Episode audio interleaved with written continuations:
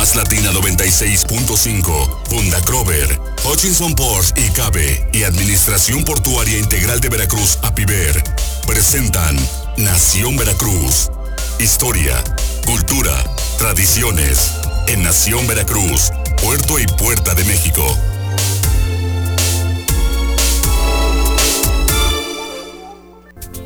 Ya estamos en Nación Veracruz, la voz de todos. Ya vamos a empezar esta nueva era. Empezamos este mes de mayo con muchos bríos. Aparentemente todo está adverso, pero no. No, No, es sí. así. Al contrario, esto nos tiene que reinventar, nos tiene que hacer ver eh, que, que, que hay cosas que luego no valorábamos. Fíjate, muchas cosas que no valorábamos y que a raíz de todo esto, pues ya estamos valorando, entre otras cosas. Miguel Sí, Salvador Rodríguez efectivamente, buen, muy buenos días. Estoy de acuerdo. Creo que todo esto nos está dando un ejemplo y una gran oportunidad para hacer muchos cambios, para aprender de nuestro entorno, para valorarlo y podemos iniciar eh, comentando que, digo, no para que salgan ahorita corriendo, ¿verdad? pero eh, el, el cambio en, en las aguas de aquí del Golfo, qué bonito se ve, hasta parece que estamos en otro... A ver, a ver, a ver, a ver, espérate, a ver, vamos, a ver, espérate, ahí- ahí vamos a hacer un breve lapso aquí. Una, el tema de las aguas, el color de las aguas de- del Golfo, sí, algo tiene que ver que no hay tanta caquita, ni tanto pañalito, ni tanta porquería. Ni tanto Sí, movimiento. Ni sí, tanto movimiento. así Ok, es. algo tiene que ver. Sin embargo, el- Siempre han sido así. No, el problema está que no ha llovido. Entonces, como no ha Ah, llovido, eh, el agua que viene, que fluye ese es de las cuencas de los ríos que desembocan aquí en el mar, como es el tema del río Jamapa, parte del río Cotazla, bueno, ya más adelante, eh, allá en Alvarado, el río Papaloapan, que bueno, que ya desemboca en la, en la laguna de Alvarado y que bueno, también esta sale al mar. Todo este, esta agua que baja de los ríos con las lluvias es lo que hace que se enturbie también el agua porque arrastra muchos sedimentos y lodo y de todo y también muchas botellas de Sí, sí, sí. cloralex y todas esas cosas que también vienen, bueno, cualquier cantidad de plásticos. Pal- las palizadas Las famosas, palizadas, ¿no? Todo esto.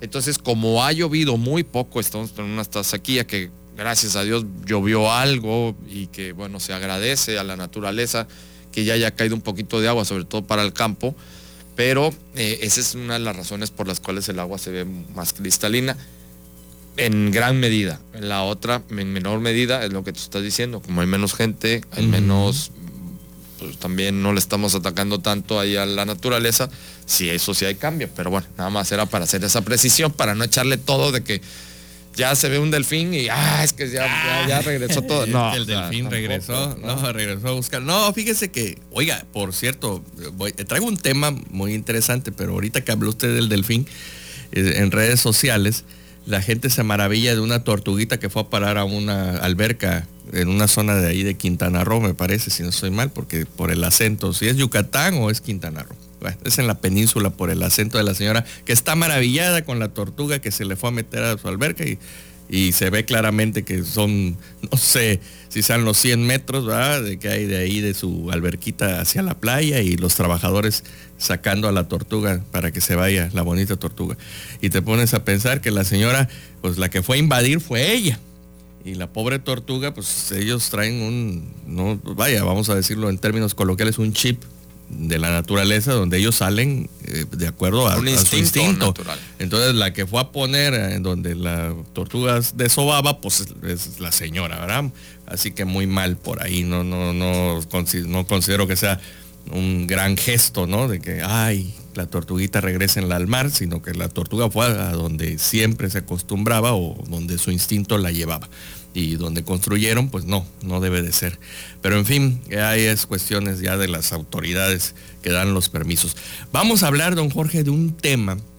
Estuve platicando con nuestro amigo Jorge Fernández Bravo, que se encuentra a cargo de la Administración Portuaria Estatal, de API Estatal, y con nuestro queridísimo amigo, que le mando un fuerte abrazo, eh, el comandante Tiburcio, Pepe Tiburcio.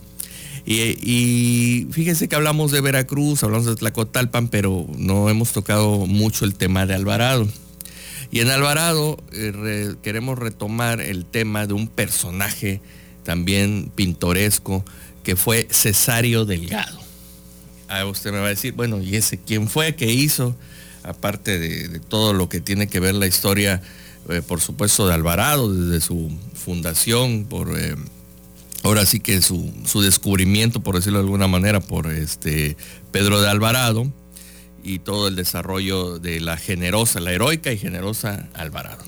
Pero Cesario Delgado, alias Sareo, o sea, Cesario, quedó en Sareo.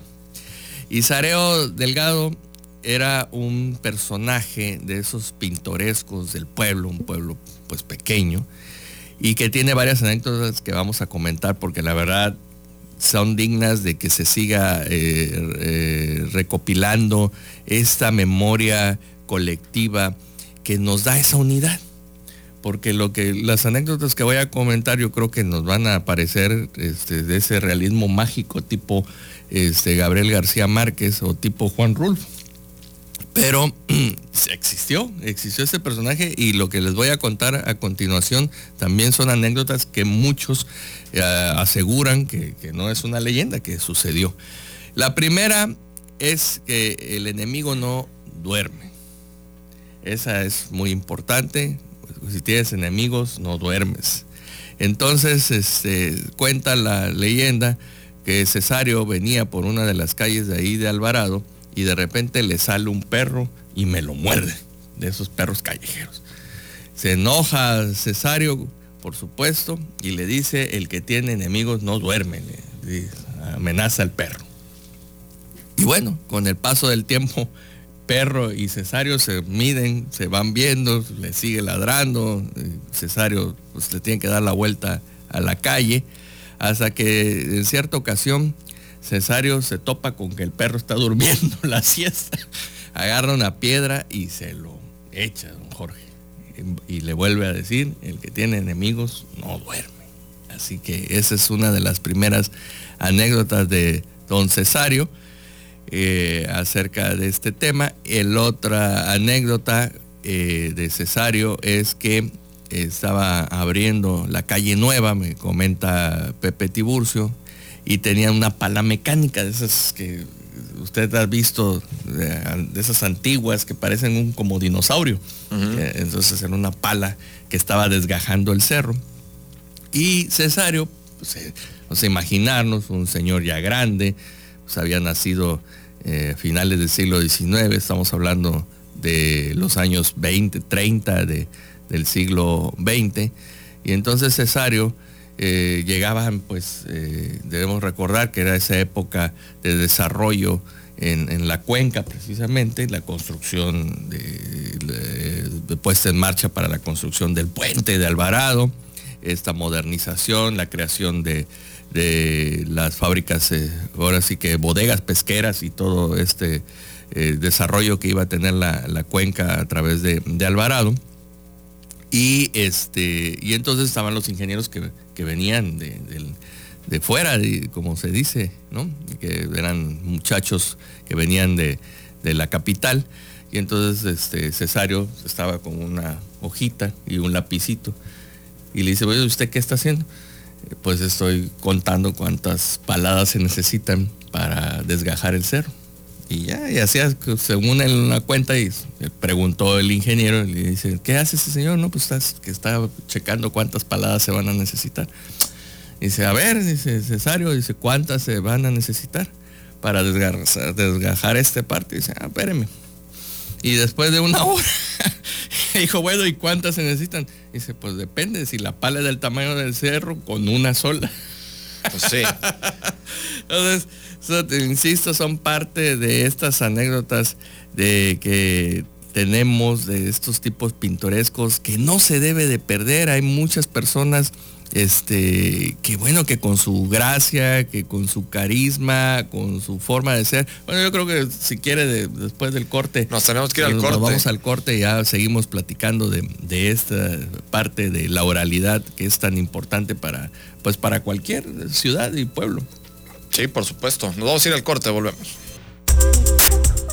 Este programa es presentado por Hutchison Ports y Cabe y Administración Portuaria Integral de Veracruz, APIVER.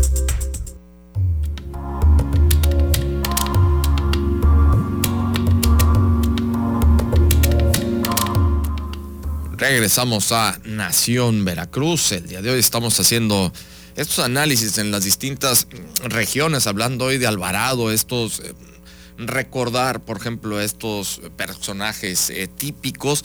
Y también, eh, pues sí, sin duda alguna, comentas ahorita, no, por ejemplo, de Cesario, a mí me viene a la mente que lo conocimos perfectamente porque nos visitaba seguido allá en la casa. Ah, eh, bueno, vamos, vamos a dejar por, un lado. sí, no, vamos a dejar por un lado ahorita el tema de los. es que me, me, brincó este tema que sí lo. hablando precisamente de, de Alvarado. Eh, es que era Cheto Lara, pero es que es todo un personaje Cheto Lara, ¿no? Es todo un personaje Cheto Lara que No creo que es Cesario, porque Cesario debe haber muerto en los años Sí, bueno, Cheto Lara, eh, yo creo que en eso Cheto, en, los principios del siglo era niño, haber nacido por ahí de 1915, por ahí una cosa así, ¿no? Y bueno, pues ya. Pero digo, en esa, antes de que vaya usted a ese tema que es muy importante, son ese tipo de personajes que le dan eh, identidad ¿no? a, nuestra, a nuestra cultura y, eso provoca la unidad. O sea, decir que podemos estar comentando anécdotas de Chetolara, de, este, de Sareo, del Vale Bejarano. Pues, tenemos tipos pintorescos siglo XXI, ahí está este, Enrique Barradas, el body. O sea, ¿quién Dices body, ahí está body, aparece en todos lados. En todos lados aparece, sí. No, hay fiesta que no. Bueno, ahorita no, porque ya Ahorita no, hay fiestas, ahorita no hay fiestas, ahorita no lo pueden ver en ningún lado. Pero, a ver, eh, de esto que decíamos, está esta parte cultural, por supuesto, de, los personajes, la gente. La gente obviamente hace las ciudades, hacemos nosotros como, como ciudadanos, como habitantes de una ciudad, de una comarca eh, a nosotros hacemos la comunidad, pero a la vez también esta comunidad necesita comer, necesita tener actividades de las cuales vivir. Y una de ellas, por ejemplo, que estábamos ahorita comentando y que hablas de Alvarado, importante retomar el tema de la pesca. Sí, no únicamente es de Alvarado, es una industria que mm, es un, es un ridículo que en México, teniendo eh, los eh, miles y miles y miles eh, de kilómetros de costa, tanto al Golfo de México, al Pacífico, como en el Caribe. El Caribe ya tiene su, su vocación, ¿no? que es una vocación turística por la belleza de las playas y ellos lo han sabido detonar y explotar muy bien, lo han desarrollado muy bien el, el Caribe mexicano. Nosotros aquí en la costa del Golfo tenemos, empezando por Veracruz, tenemos miles de kilómetros eh, de costa que pues se están riendo, porque hay pesca, sí, hay grupos, hay, hay cooperativas, todo. Sin embargo, eh, son incipientes, son de temporal, pero no hay realmente una industria, que eso es lo que debería de, existir aquí en nuestro país y sobre todo en Veracruz. Vamos a regresar al, punto de Alvarado. En Alvarado estuvo todo este intento en los 70, 60, 70 esto es este intento por que, Echeverrista, ¿no? Exactamente, con Echeverría, exacto. Entonces eran, era donde hace rato hablábamos con Paco Ugalde en, los temas de campo, él hablaba del extensionismo. También en esta sección, en esta, en estas actividades hay extensionistas. El extensionista es de quien llega a proveer de toda la tecnología a los productores, en este caso, por ejemplo, a los pescadores, y les decían cómo hacerlo pero desde que sales, desde la embarcación, desde que, eh, por ejemplo, vas a la pesca en la que estés dirigida, si es camarón, bueno, pues el camarón, pero luego cómo regresas y cómo lo procesas y lo vendes ya en un producto terminado. Ese es el punto que, al que hay que llegar para poder detonar al 100% una demarcación. Yo pongo siempre el ejemplo de España, porque tuve la oportunidad de, de estar en toda esta zona, en Galicia, es la Costa de la Muerte, es eh, desde en Vigo, ya pegado a Portugal. Bueno, ahí en Vigo eh, es impresionante y las Rías Baixas, todo Pontevedra, y Sanjenjo y todo esto. Bueno, es impresionante cómo tienen ellos eh, ahí ya todo instrumentado, las granjas de ostiones, de mejillones, de percebes, eh, de, de, bueno, de un montón. Arenques, sí. Arenques y, to- y un montón de conservas. Entonces son la producción número uno del mundo de empacadoras y de conservas. El atún, la aleta amarilla, el bonito del norte, eh, los las sardinas, todo lo que nosotros vemos, la mayoría de las latas que vemos en los supermercados que son de, de- de- eh, de productos eh, que están enlatados, casi todos están ahí englobados en Vigo. En este pedacito de unos cuantos kilómetros de costa, ahí están el mayor número de bodegas y de empacadoras a nivel mundial. ¿no? Anchoas, por ejemplo, ¿no? Esas también en la zona norte, allá en Santoña, en, Cantabria, les dicen que son las mejores anchoas del mundo. Bueno, también todas esas, ¿por qué pueden tener? ¿Por qué? Porque se organizaron. Y, y, a ver, y no vamos a decir que, bueno, es que ellos son españoles. Pues sí, y aquí la gran comunidad española que tenemos, ¿no? O sea, sí se puede. El, tema es hacerlo y ver cómo hacerlo. Entonces, copiemos esos modelos y tratemos de instrumentarlos aquí. Oye, que es que el gobierno, que no sé qué. Bueno, a ver, si el gobierno no puede, ¿cómo le puedes hacer tú? Sí, es un, un gran reto, sobre todo que bueno, que se plantea la posibilidad de volver a reactivar lo que fue Alvarado en el siglo XIX como puerto de altura desde la época juarista. Y, bueno, pues todo lo que usted dice, amigos, pues es importante, pero digo, el pero no es porque no se pueda, sino que a mí insisto en que debemos de aprender de, del pasado para darnos esa fuerza, eh, Jorge, amigos. Creo que si no nos percatamos de, de, lo que somos, de lo que fuimos, pues no, no, no tenemos acceso al futuro. Y, se oye, vaya, oye muy fuerte, pero es la verdad. O sea, si no te la crees, y creo que usted alguna vez, válgase la redundancia, me lo dijo, hay que creerse las cosas, ¿no? Y entonces, si no te crees, por, por, no, no porque sea soberbio, sino por todos esos antecedentes, por toda esa fuerza que traes, moral, histórica, familiar, eh, ejemplos de familia, creo que usted eh, es una de las personas que, que, nos los puede decir con mayor fuerza, ¿no? Y en mi caso mi abuelo, su abuelo, gente que con luces y sombras, pero que nos demostraron muchas cosas, que nos dieron esos ejemplos, que nos dieron esa fortaleza y ese orgullo que ahora le decimos a nuestros hijos y a nuestros nietos, ¿no? Entonces, eh, en el caso de Alvarado, pues tiene mucha, mucha historia. Mucho de su identidad es su fuerza.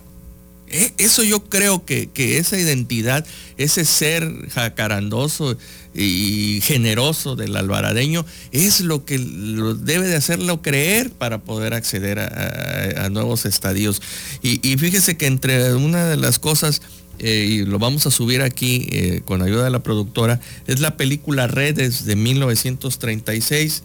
Y, poca gente conoce acerca de esta película. Imagínense nada más como directores como, eh, directores como Emilio Gómez Muriel y el austriaco Fred Sisserman, con música de Silvestre Revueltas. La, la, música redes es de precisamente fue hecha por, por este, revueltas y, narra eh, y está filmada en, en, cómo se llama en Alvarado en 1936 y miren nada más David Valle el reparto González eh, David Valle González Silvio Hernández Antonio Lara y medio pueblo de Alvarado. Sí, ya me imagino. Y, y, es tan bonito ver los comentarios eh, ahí que lo vamos a subir de la gente que dice, ahí salía mi abuelito en esa película. ¿Y de qué trata la película? Eso, fíjese, 1936 y el monopolio que imponían eh, ciertos eh, eh, ahora sí que eh, distribuidores de, pescado, donde llevaban los hombres que sí salían al mar y todo, y que cuando llegaban, no, pues te lo compro a, un centavo el, el kilo, vaya casa. Y si no, pues ahí que se pierda. Entonces, creo que es importante porque aparte tenía el monopolio del hielo. Ahorita todo el mundo dice, ay, ay, ay, pero pues ¿de qué? No, imagínate en 1936 que alguien tuviera una hielera, ya con eso la hacías. ¿Por qué? Porque con eso se conservaba el, pescado, ¿no? Entonces creo, amigos, amigos alvaradeños, les mando un afectuoso saludo. Vamos a seguir comentando esto. Vamos a seguir proponiendo y promoviendo y haciendo acciones para que podamos tener este desarrollo, pero en unidad. Todos a los alvaradeños, veracruzanos, de la ciudad, tlacotalpeños, creo que esa unidad nos da la oportunidad que no nada más en 1929 y en el 2010 sea generosa Alvarado. Y fíjate cómo, y, lo decimos por esto, conociendo, como tú bien lo indicas, Miguel, conociendo la historia, ya esto sucedió en Alvarado y se lo llevó al traste todo. ¿Por qué? Por, por muchas situaciones, distintos factores. Ok, hay que conocer todos esos factores para que ahora que se haga, tomarlos en cuenta y que no, y que esto no funcione. Y esta es una de, los objetivos de este programa, en esta, en esta reinvención que estamos haciendo. Eh, también este objetivo es nosotros nos vamos a volver así como el extensionista del campo. Nosotros a través de estos micrófonos también podemos ir haciendo estas gestiones para eh, que se puedan ir eh, consolidando estos proyectos, que no únicamente se queden en intenciones o en proyectos o en o que muchas personas incluso piensan que son quimeras, ¿no? Piensas que no, pero sí, pero uy, eso no. No, es que sí, hay que creérsela. ¿Por qué? Porque eh, vamos, las situaciones no, no las hicieron, lo, de España no lo hicieron marcianos, lo hicieron seres humanos. Seres humanos. Entonces sí podemos resolver y hacer las cosas. Hay que hacerlo con idea con visión, pero lo más importante es con voluntad. Así es. Y ese, ese programa es la voz del tlacotalpeño, la voz del alvaradeño, del veracruzano, del tuxleño, del tuxpeño, de la gente de Coaxacualcos, del jalapeño. Es la voz de todos, amigos. Entonces, así es este programa, esta, esta nueva época y estamos eh, precisamente para darle voz a todos en esta nueva temporada. Es una nueva temporada, es una nueva visión, un nuevo enfoque que mm, ya poco a poco vamos a estar abriendo los distintos espacios para las distintas expresiones y sobre todo ir encaminando todo a esto, a cómo poder ir mejorando nuestra calidad de vida en todo sentido, desde el sentido humano, desde el sentido cultural, desde el sentido económico, desde el desarrollo de la comunidad, es a dónde llegamos con todo esto, llegamos a desarrollarnos como comunidad y si nos desarrollamos como comunidad podemos estar seguros de que vamos a tener eh, un mejor futuro para todos. Así es. Así es que. Nación Veracruz, la voz de todos. Es correcto. Así es que nos vamos. Se pasen un excelente fin de semana muchas felicidades a todas las madres para el próximo domingo. Por favor, manténganse en su casita, hagan llamadas, hagan videollamadas. Videollamadas. son muy duchas las mamás de ahora. Ya, ya mi mamá ya con su teléfono. sí, sí, sí, se van haciendo todo eso. tecnológicamente avanzadas. Así es, así es que, eh, pues bueno, eh, pásela muy bien y eh, la cita es el lunes. lunes a las 9 de la mañana.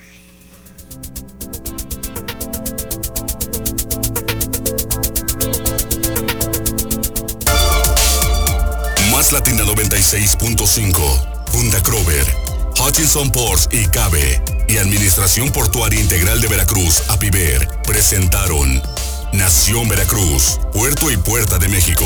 Hasta la próxima.